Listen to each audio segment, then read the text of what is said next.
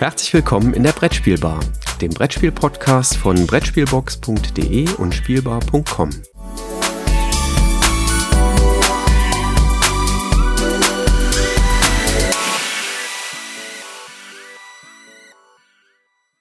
Einen wunderschönen guten Morgen, Christoph. Schön, dich wieder hier an der Brettspielbar zu treffen. Ja, hallo Jürgen. Ich hoffe, es geht dir gut und äh, du bist ähm, in, du, gut durch die letzten Tage gekommen. Ja, der äh, Jahresanfang war äh, ganz gut. Ich bin nur ein bisschen erschrocken, wie voll meine To-Do-Liste schon wieder ist. Ähm, aber äh, lass uns nicht von beruflichen Dingen plaudern. Lass uns von Spielen reden. Was hast du denn gespielt in letzter Zeit? Ähm, Im letzten Jahr kam ein neuer Verlag auf den Markt, Würmgold. Ich weiß nicht, ob du da so ein Drachen, das goldene Drachensymbol da vor Augen hast. Ja, ein sehr ungewöhnlicher Name, aber ein spannender Name, wie ich finde. Ja, genau. Und ähm, die hatten ja mit dem äh, Matthias von Frosted Games einen Gemeinschaftsstand auf das Spiel und die haben ein Spiel herausgebracht, äh, was allein schon vom Namen des Autors, nämlich Uwe Rosenberg, schon mal erstmal sehr neugierig macht. Ähm, und zum Zweiten ja, ein Zwei-Personen-Spiel ist. Von denen gibt es ja von Uwe ja auch nicht so wahnsinnig viele. Äh, oder eins, das sehr, sehr gut ist, nämlich Patchwork. Und da war ich dann sehr, sehr neugierig und ähm, habe mir das dann in Essen eben halt besorgt und auch jetzt schon diverse Male gespielt.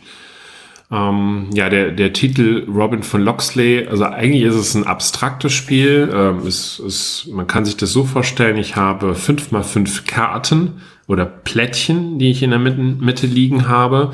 Auf diesen sind sechs verschiedene Symbole drauf, immer kunterbunt äh, gemischt. Auf der Rückseite dieses Plättchen ist übrigens eine Münze abgebildet. Und ähm, um diese, um diesen 5x5, um dieses 5x5 Raster habe ich einen ja, man könnte jetzt sagen, so eine Art Parcours liegen mit, mit Aufgaben. Ähm, das heißt, äh, man muss ähm, diesen Parcours ablaufen mit seiner Figur und dementsprechend Aufgaben erfüllen. Am Anfang hat jeder noch zusätzlich eine Münze. In der Mitte wird dann in den jeweiligen Ecken äh, oder gegenüberliegenden Ecken eine Karte herausgenommen oder ein Plättchen herausgenommen und eine Springerfigur hineingesetzt. Und jetzt fühlt man sich ein Stück weit an das Schachspielen erstmal erinnert weil mit diesem Springer kann man entweder eins nach vorne, zwei nach rechts oder links oder zwei nach vorne, eins nach rechts oder links gehen. Und dieses Plättchen, auf dem man, auf das man dann kommt, das nimmt man dann in seinen eigenen Bereich. Das hat man dann geraubt, weil da überall verschiedene Schatzsymbole äh, abgebildet sind. Ähm, so, und das mache ich jetzt ähm, und kann das beliebig in meinem Zug machen. Also ich ähm, kann entweder Schätze verkaufen, ich kann mit meiner Figur nach vorne gehen oder ich kann dementsprechend halt diese Reiterfigur bewegen. Das sind so die drei Aktionsmöglichkeiten, die ich beliebig in, in beliebiger Reihenfolge äh, durchführen kann. Ich kann Schätze immer dann verkaufen, ähm, wenn ich mindestens drei der gleichen Sorte habe. Also ich habe ja von, vorher von sechs verschiedenen Farben gesprochen.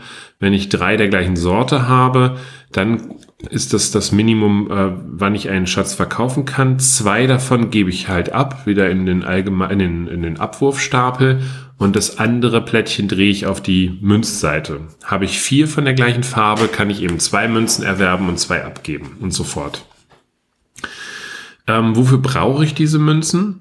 Ich habe ja davon gesprochen, dass wir diesen Umlauf, also bei diesem Umlaufparcours gewisse Aufgaben haben. Da steht dann beispielsweise, hab eine Münze oder maximal eine Münze in deinem Vorrat oder hab vier Münzen in deinem Vorrat. Und jedes Mal, wenn ich so eine Aufgabe erfülle, kann ich mit meinem ähm, Weggefährten dann einen Schritt weitergehen. Ähm, da kann auch draufstehen, äh, verkaufe äh, eine Sammlung mit drei äh, mit vier Exemplaren oder ähm, hab ähm, in deiner Auslage gleich viel oder weniger Schatzkartenplättchen als dein Gegenüber. Solche, das sind so unterschiedliche Aufgaben oder habe äh, einen roten Schatz, einen schwarzen Schatz oder was auch immer. So, kann ich diese Aufgabe erfüllen? Kann ich jeweils mit meiner Figur eins nach vorne gehen? Kann ich die Aufgabe nicht erfüllen, habe ich die Möglichkeit, aber auch ein Geld auszugeben und mir praktisch diesen Schritt zu erkaufen. Und so muss ich halt eine Kombination aus Schritte erkaufen, Schritte gehen, ein Stück weit vorausplanen, äh, diesen Parcours ablaufen. Wer es schafft, als erster diesen Parcours zweimal abgelaufen zu haben und auf das Zielfeld zu kommen, gewinnt das Spiel. Relativ simpel, aber hat sehr viele taktische Kniffe und ich finde, da ist wirklich ein sehr, sehr schönes, äh, rundes Spiel gelungen, ähm, wo man doch ähm, ja, eine Menge Spaß hat und so ein bisschen diese Anleihe aus dem Schach, also vom, vom Springer ziehen, ähm, das macht halt ähm, schon sehr, sehr gutes Spielgefühl. Also hat mir bisher sehr gut, äh, sehr viel Spaß gemacht. Ich habe es auch jetzt schon mit vielen Leuten gespielt. Ähm, ist ein wunderbares Zwei-Personen-Spiel. Das klingt auch so, als würde man nicht nur über die nächste Aufgabe nachdenken, die man erfüllen möchte, sondern als würde man so mehrere Aufgaben im Blick haben, so, ah, ich könnte jetzt die machen, danach wäre dann die vielleicht ganz gut, weil dann passiert dies und jenes. Ähm, Habe ich das so richtig interpretiert? Genau. Also wenn du beispielsweise weißt, dass du in vier oder fünf Zügen ein grünes Schatzplättchen oder ein rotes Schatzplättchen brauchst, dann musst du halt mit deinem Springer halt auch gucken, habe ich jetzt irgendeins dieser Schatzplättchen in der Nähe, so dass ich es mir schon mal sichern kann. Äh, manchmal stehen die Ziele auch konträr zueinander. Beispielsweise hab drei Sammlungen, also drei, drei farbliche Sammlungen und beim nächsten Mal musst du aber dann also eine Sammlung auch schon wieder verkauft haben ähm, also da gibt's halt viele Sachen, äh, die es eben zu beachten gibt. Und ich finde halt hier ähm, auf eine unkomplizierte Art und Weise plant man so die nächsten drei, vier, fünf Spielzüge halt im Voraus, ohne dass es langatmig wird. Also es ist jetzt nicht so, dass man da ewig über irgendwas nachbrütet, weil das kann man ganz gut erfassen, aber es hat irgendwo diesen Reiz, das etwas, ja, in Anführungszeichen jetzt auf die Zeitdauer einer mittelfristigen Planung. Das wäre jetzt quasi meine, meine Anschlussfrage gewesen. Endet das dann in so einer elenden Rumrechnerei äh, oder ist es so ganz angenehm, weil ähm, das genauso das richtige Level trifft? Ich behaupte mal, das hängt tatsächlich von den Spielern ab. Also ich vermute mal, es gibt welche, die würden es wahrscheinlich komplett durchplanen und durchnudeln. Ähm, ja, wie immer, mit solchen Spielern würde ich so ein Spiel natürlich nicht planen. Manchmal muss man ein bisschen auch aus dem Bauch heraus spielen. Ähm, aber es hilft schon, dass man halt auch die nächsten drei, vier, fünf Züge im Blick hat, um äh, dieses Optimum für sich rauszuholen. Alles andere muss man halt für sich abwägen, mit wem man dann da gerade spielt. Das klingt durchaus reizvoll.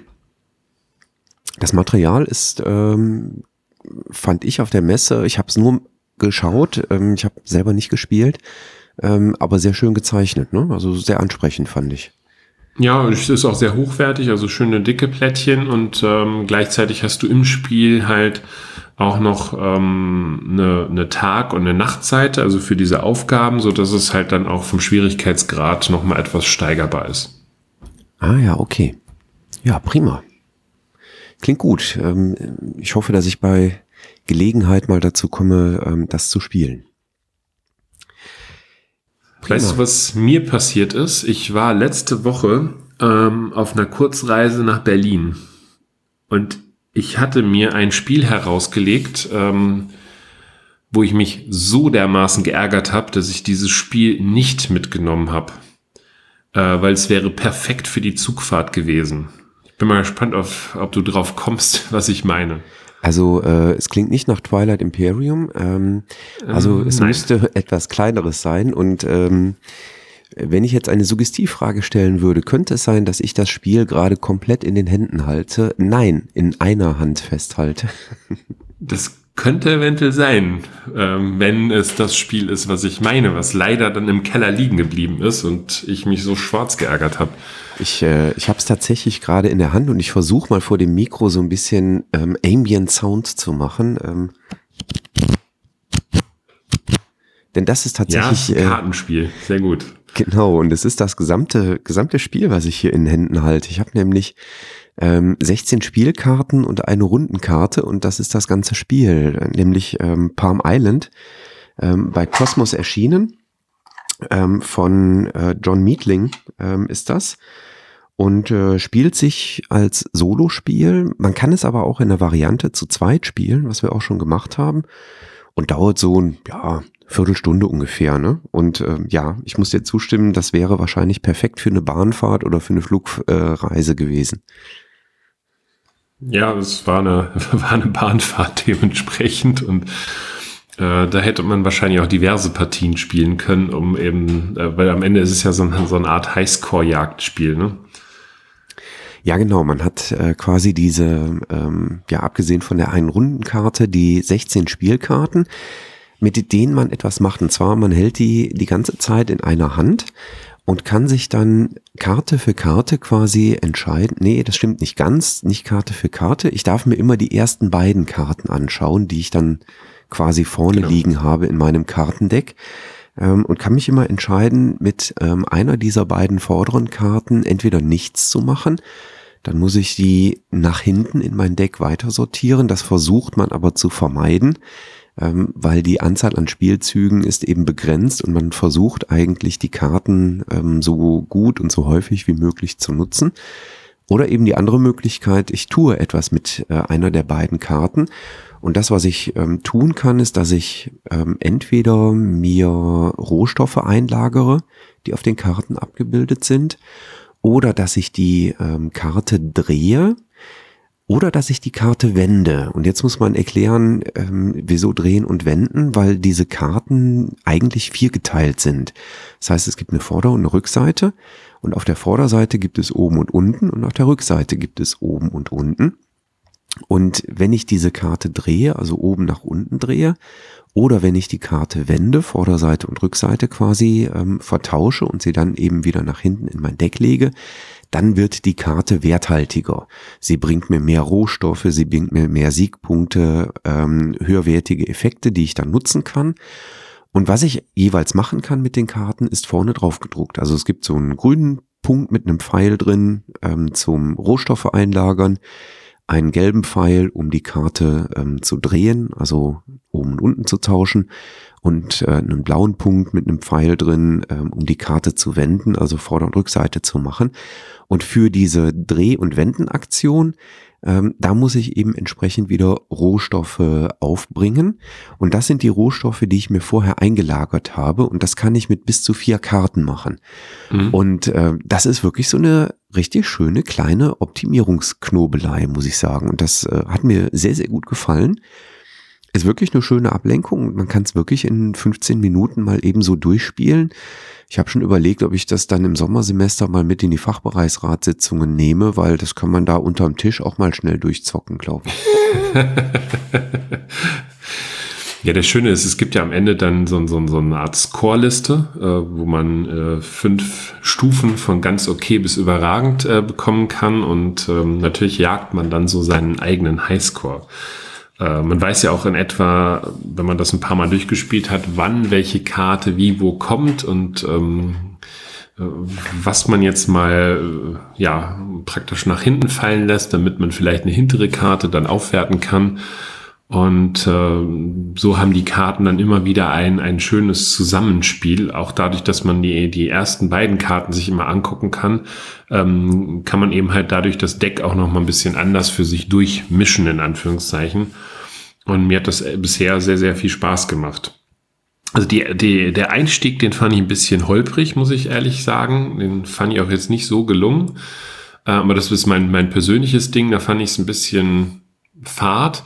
Ähm, aber irgendwie hatte man dann doch äh, Lust, noch mal eine zweite, dritte, vierte Partie zu machen und so nach und nach an, erschließt sich dann dieses ganze Spiel. Und ich glaube, das muss man dem Spiel einfach auch ähm, mitgeben, dass man da definitiv mehr als nur ein oder zwei Partien spielt. Du meinst den Einstieg mit äh, dem, dem Startszenario, also den, den vorgegeben sortierten Karten? Ja, ja, genau. So, hm, okay, ja. Ja, also ich, äh, ich konnte erst damit nicht so viel anfangen. Ich war, okay, dann drehst du das um, dann legst du es nach hinten oder sonst was. Wenn man aber dann für sich so diesen Kniff, okay, ich kann mir die ersten beiden Karten angucken und ich kann dann nochmal das Deck anders gestalten, äh, für sich so erarbeitet hat, äh, und wie bestimmte Sachen dann äh, so Räder so ineinander greifen, dann ähm, hat man so für sich so diesen Aha-Moment und denkt, jo, das macht jetzt echt doch viel Spaß und äh, ähm, da möchte ich gerne auch noch eine nächste Partie äh, direkt folgen lassen. Weil das Spiel setzt sich ja relativ schnell wieder zusammen. Man, man sortiert das ja nach den Zahlen 1 bis 16 eben wieder durch und kann sofort wieder loslegen. Ja, also ähm, wir haben es auch in der Zwei-Personen-Variante mal gespielt, denn in der Spielschachtel sind tatsächlich zwei vollständige Decks drin. Das heißt, man könnte, wenn man jetzt keine Lust hat, mit Partner oder Partnerin sich auseinanderzusetzen, äh, nimmt jeder seine 17 Karten und spielt damit durch.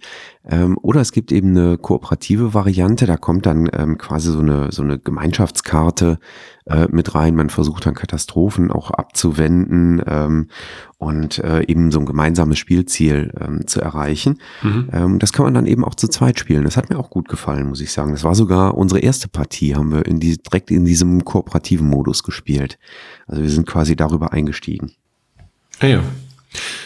Das Spiel war übrigens auf Kickstarter. Ist eins äh, von, ich glaube, jetzt das dritte Kickstarter-Projekt, was Cosmos ähm, eben halt in sein Programm genommen hat, neben äh, Villagers und ähm, Tribes, ne? Und ähm, ja, da, da ist Cosmos äh, auch im Moment bereit, auch mal andere Wege zu gehen, um, um Spiele von außerhalb in sein Programm hineinzunehmen. Ja, also ähm, wirklich ein kleines, feines Ding, kostet ja auch irgendwie sieben Euro oder so, glaube ich, ne? Und äh, ja. wirklich ein, ein feines Ding. Was ich äh, ganz nett finde, ähm, also der die Namensgebung Palm Island, ähm, wir spielen hier halt auf einer Insel. Wir versuchen auf der Insel die Rohstoffe zu finden, um dann damit eben irgendwie Herausforderungen zu bestehen. Äh, aber Palm Island bezieht sich halt dann auch auf den englischen Begriff äh, des Palms, also des Handballens. Ähm, und ähm, dass äh, man das Spiel die ganze Zeit in einer Hand festhalten kann. Was ich ganz süß finde, auf der Schachtel steht dann unten drunter die Insel to go. Äh, okay, es ist, es, äh, besser wäre äh, for Takeaway gewesen, aber dieses to go ist ja mittlerweile auch in die englischsprachige Welt tatsächlich rübergeschwappt, so wie das Handy auch. Ähm, insofern passt das. Ja. Ja, das war äh, Palm Island von John Meatling bei Cosmos erschienen. Wie gesagt, ein Solospiel mit einer Variante, dass man auch das zu zweit spielen kann, beziehungsweise Material ausreichend viel dabei, dass auch zwei Personen das gleichzeitig solo spielen könnten. Das geht auch. Ja, prima. Ähm, am äh, letzten Spieleabend habe ich ein Spiel neu gespielt. Ähm, insofern ist das jetzt tatsächlich ein wirklicher Ersteindruck, ähm, den ich gerne teilen möchte. Ähm, und äh, eine Sache, die ich bei dem Spiel ganz toll fand, und jetzt mache ich mal wieder Ambient Sound. Äh, ich halt mal was vors Mikro.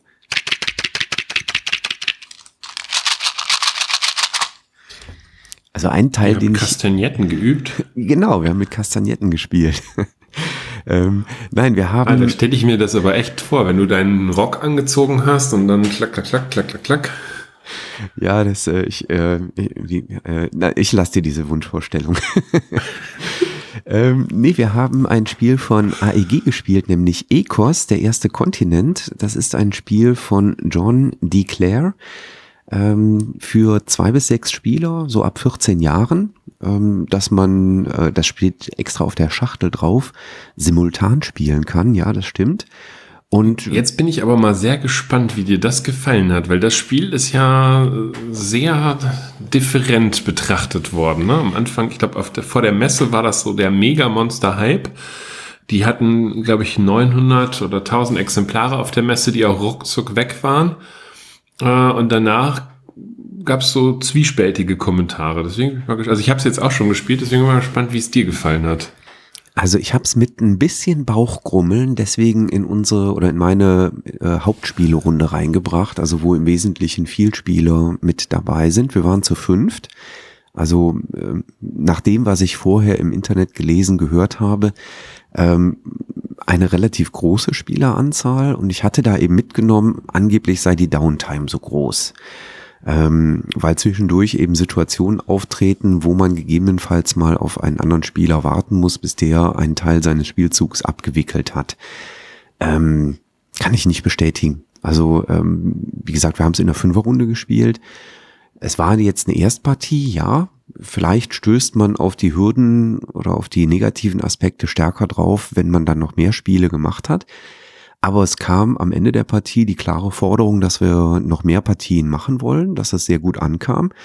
Und äh, der ein oder andere hat dann direkt mal geguckt, wie viel es denn so kostet, wenn man sich das jetzt noch kaufen möchte. Das ist dann auch immer schon ein Statement, wenn das in der Runde aufkommt.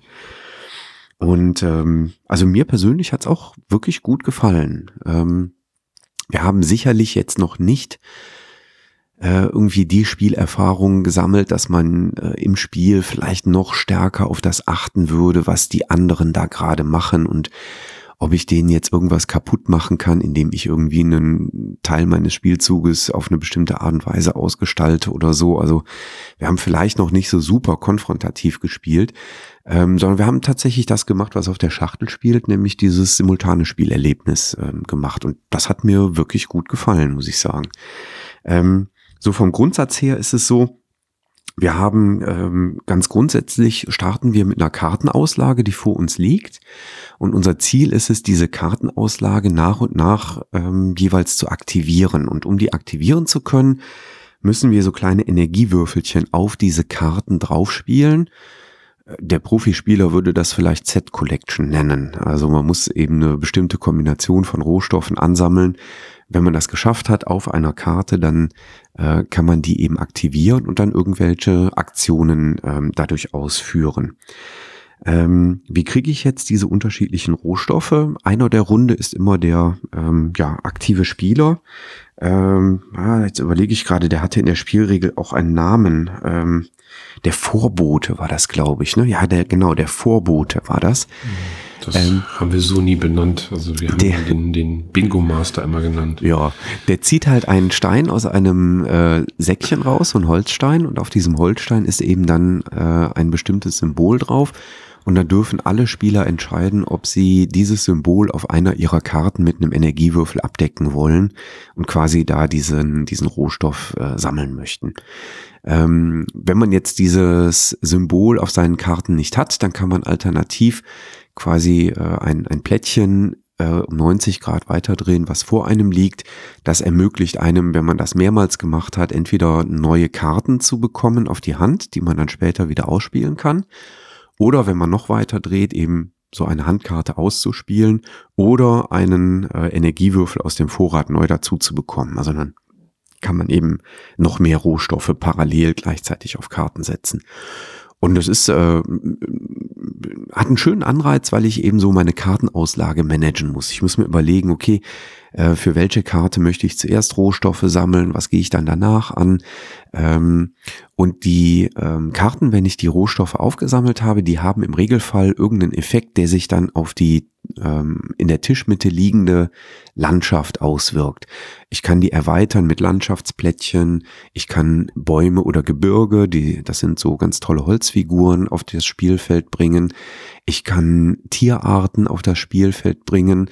Und dann gibt's eben andere Sorten oder andere Kartenarten, äh, die dann darauf wieder Bezug nehmen, die mir ähm, erlauben, ähm, äh, zum Beispiel ein Wüstenfeld äh, mit Wasser zu überfluten. Dadurch ändert sich dann natürlich die Auslage, ähm, die da in der Mitte entsteht. Oder es gibt Karten, die ermöglichen es, äh, irgendwie ein Raubtier reinzubringen und das reißt dann erstmal andere Tiere, die da in der Gegend sind. Und da sind äh, eigentlich ganz schöne äh, interaktive Effekte. Und das hat uns, wie gesagt, äh, wirklich gut gefallen. Das war ein schönes Spielgefühl.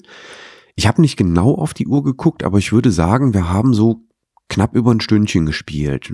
Stunde 15 vielleicht, aber mehr war es sicherlich nicht ähm, als das. Ähm, und wir haben jetzt in unserer Erstpartie mit so einem vorgegebenen Startkartenset gespielt. Ähm, wir sind also noch nicht mit der ganz äh, freien Auswahl an Karten äh, daran gegangen. Und das war wirklich reizvoll, muss ich sagen. Das hat mir gut gefallen. Wie hat's denn euch gefallen? Ähm, hast du negative Erfahrungen in, in einer oder mehreren Spielrunden gemacht? Äh, also beim ersten Mal habe ich ähm, da hatte ich hier mit dem Martin und dem äh, Christoph von Better Board Games zusammengespielt. Da hat es mir ehrlich gesagt nicht so gut gefallen. Ähm, da war mir das so ein bisschen zu, zu, zu trocken und teilweise, ja, diese Eco-Ruferei war, war dann auch ein bisschen nervig. Vor allen Dingen, wenn bei einem, bei dem einen oder anderen dann so diese Kettenzüge dann auftraten. Und das ist, da kann ich schon nachvollziehen, dass der, dass der eine oder andere sagt, boah, das ist mir dann zu langatmig. Insbesondere wenn da so zwei, drei Echos hintereinander dann passieren. Jetzt müssen wir ganz kurz, ganz kurz erläutern. Äh, Echo ruft man dann, wenn man eine Karte mit Energiewürfeln vollgelegt hat. Dann ruft man eben kurz Echo und dann wissen alle, ah, da kommt jetzt ein Karteneffekt ins Spiel und dann schauen eben alle äh, dem Spieler zu, was der da jetzt gerade macht. Und das kann auch durchaus sein, weil man über die Karteneffekte auch gegebenenfalls zusätzliche Energiewürfel kriegt, dass man mehrere Karten hintereinander dann ähm, ausführen kann. Und ja, das ist das, wo ich eben im Internet auch gelesen hatte, es gäbe Downtime, die wir aber jetzt nicht dramatisch fanden. Wie, aber erzähl ja, also, mal weiter, also, wie es bei euch war. In der ersten Runde habe ich es dann doch tatsächlich, tatsächlich so ein Stück weit äh, für mich auch so wahrgenommen, dass das äh,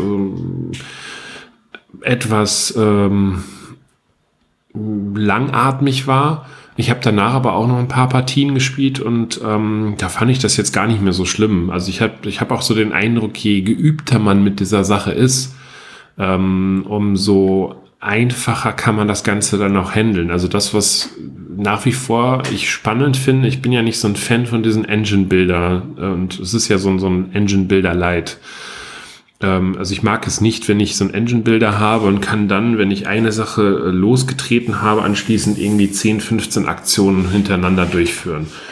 Ähm, das, äh, das stört mich beispielsweise auch in so einem Spiel wie Gizmos. Ähm, hier ist es ja so, dass äh, das ein endlicher Engine-Builder ist, denn ich kann bestimmte Karten mehrfach nutzen, aber eben halt bestimmte Karten nur zweimal, dreimal oder viermal, weil dann ist die Karte eben halt auch verbraucht.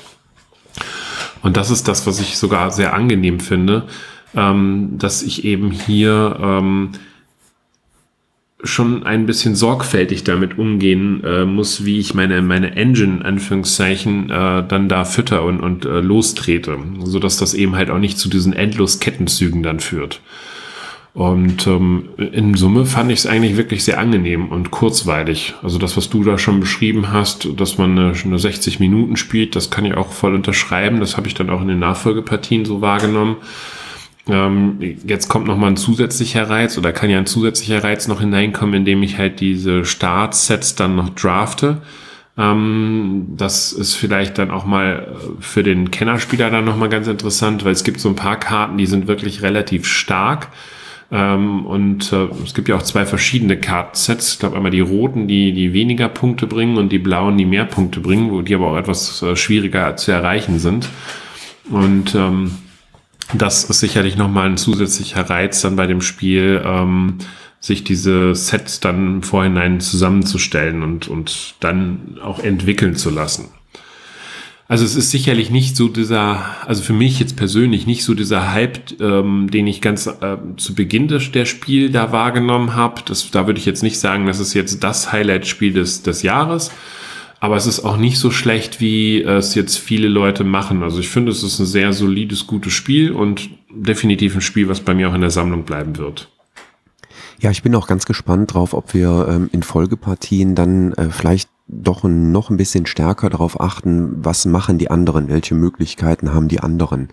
Ähm, ich glaube schon, dass mit zunehmender Erfahrung, ähm, auch mit zunehmender Kenntnis dann der Karten, weil man sie einfach dann vielleicht auch schon mal auf der Hand gehabt hat, gesehen hat oder den anderen zugeschaut hat, wie sie sie ausgespielt oder ausgeführt haben, ähm, dass man dann darauf achtet, wenn man dann schon sieht, so, ah, da hinten, äh, er hat so eine High-Karte auf der Hand, ähm, dass ich dann vielleicht auch äh, nicht unbedingt meine Meeresbewohner äh, jetzt pushe, auf den Spielplan drauf zu kommen, weil der Hai kommt nämlich gerne an und frisst die dann. Ähm, mhm. Und ich glaube, ähm, da wird mit, mit äh, zunehmender Spielerfahrung wird man da stärker drauf achten, gehe ich von aus. Ne? Der, der Löwe oder der Gepard äh, sind andere ähm, Tierarten, die äh, solche Effekte haben. Und ich glaube, dann äh, ist das schon eine spannende Sache. Oder wenn man sieht, oh, die anderen haben ganz viele Karten, wo sie Berge oder Bäume ins Spiel bringen können, ähm, und man selber hat dann äh, Karten auf der Hand, die davon in irgendeiner Form profitieren, dann, ähm, ich glaube, man wird äh, offeneren Blickes sein. Ich könnte mir aber vorstellen, dass dann die Spielzeit vielleicht auch ein bisschen zunimmt. Ähm, ich bin mir nicht ganz sicher, ob sich das dann die Waage hält, so nach dem Motto, ähm, ich kenne die anderen Karten, Dadurch kann ich dann vielleicht schneller spielen ähm, versus, ja, ich kenne die anderen Karten und jetzt gucke ich mir mal genau an, was die anderen da so liegen haben und verbrauche dafür etwas mehr Zeit. Kann sein, dass sich das die Waage hält. Ähm, da bin ich also mal gespannt. Also wir werden es auch sicherlich äh, wieder spielen. Und das geht definitiv nicht aus der Sammlung. Äh, ich habe wiederum erlebt, dass wenn die anderen ihre Echos dann äh, abwickeln, äh, dass ich persönlich dann nur noch begrenzt hingeguckt habe. Und das könnte jetzt vielleicht dann auch ein Thema sein, wo ich auf der einen Seite Interaktion oder Zusammenspiel verliere, auf, um, um auf der anderen Seite wieder stärker davon zu profitieren. Und dass ich mir dann meine Handkarten nochmal angeguckt habe, welche Karten ich dann idealerweise jetzt gleich ins, äh, in der nächsten Phasen ins Spiel hineinbringe. Weil das, äh, was, ich weiß nicht, hast du das äh, erwähnt, dass man ähm, so ein Plättchen drehen kann, um zusätzlich Karten ins Spiel zu bringen? Ja, genau. Das war das äh, Plättchen, was man quasi vor sich liegen hat. Ja, okay, sorry, dann hatte ich das eben, hatte ich das nicht mehr so ganz im Kopf. Und äh, das ist halt auch nicht ganz unwichtig, dass man eben halt seine Handkarten sich immer anguckt und überlegt, welche Karte bringe ich wann ins Spiel. Und da äh, fand ich das jetzt gar nicht mehr so sehr als Downtime, weil man, das ist also relativ schnell verständlich, was da alles draufsteht. Und so kann man halt sehr, sehr gut gucken, was liegt bei dem anderen da so in der Auslage. Ähm, und ähm, was habe ich dann jetzt vor allen Dingen im Zentrum, was entsteht da gerade und kann ich jetzt äh, Berge oder Bäume oder Landschaften für mich stärker nutzen und dementsprechend dann auch Karten ausspielen. Also empfand ich jetzt nicht im Moment als, als ähm, Spiel verlängert oder unangenehm Spiel verlängert. Ja. Ja, prima. Also von meiner Seite äh, eine Empfehlung. Ich freue mich da auf weitere Partien. Das war äh, Ecos, der erste Kontinent von John D. Clare bei AEG erschienen.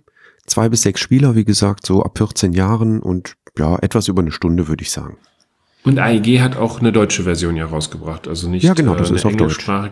sondern äh, komplett auf Deutsch. Und ähm, wir haben äh, die Partie jetzt auch äh, begonnen, indem wir einfach die Spielregel vorgelesen haben. Ähm, und das äh, hat wunderbar funktioniert. Also da waren groß keine Fragen. Die einzige, der einzige Punkt, der aufkam, ähm, das ist, äh, wenn so eine High-Karte, die kann man äh, einmal nutzen und danach äh, geht die auf den Ablagestapel. Äh, und das hatte uns etwas verwirrt, weil der Ablagestapel ist nicht der Ablagestapel, der äh, durch die Karten entsteht, die andere Spieler ähm, vielleicht neu hinzugezogen haben. Da wird nämlich auch ein offener äh, Stapel gebildet, das ist aber nicht der Ablagestapel. Da haben wir uns mhm. gefragt, so, ah, kann diese High-Karte eigentlich mehrmals reinkommen? Ähm, wir haben das so interpretiert, nein. Und dann hätten wir gesagt, naja, dann wäre an der Stelle besser gewesen, statt Ablagestapel zu sagen, die Karte kommt aus dem Spiel.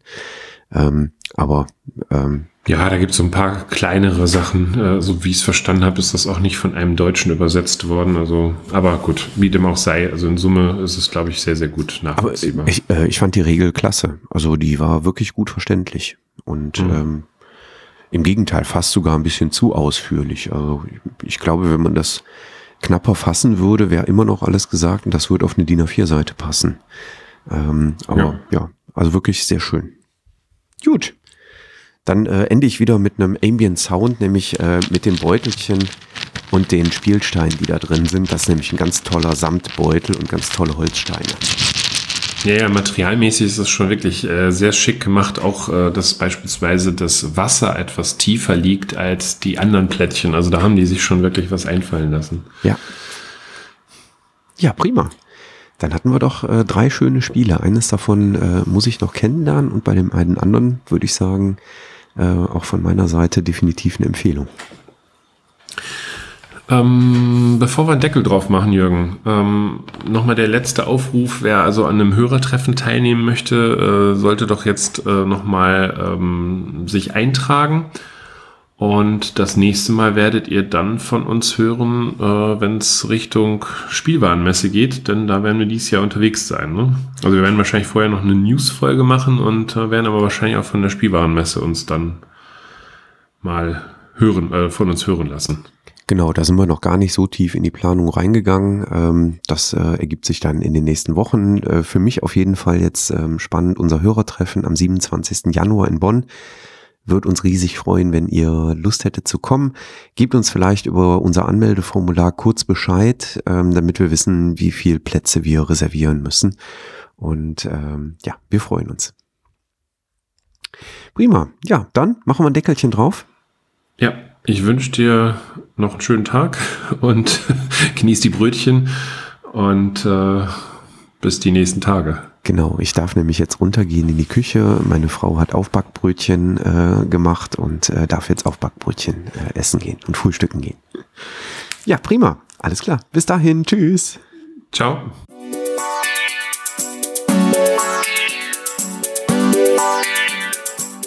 Danke, dass du der Plauderei an der Brettspielbar gelauscht hast. Wir freuen uns über Feedback, insbesondere bei iTunes, Panoptikum, IO oder anderen Plattformen, über die du dem Podcast folgst.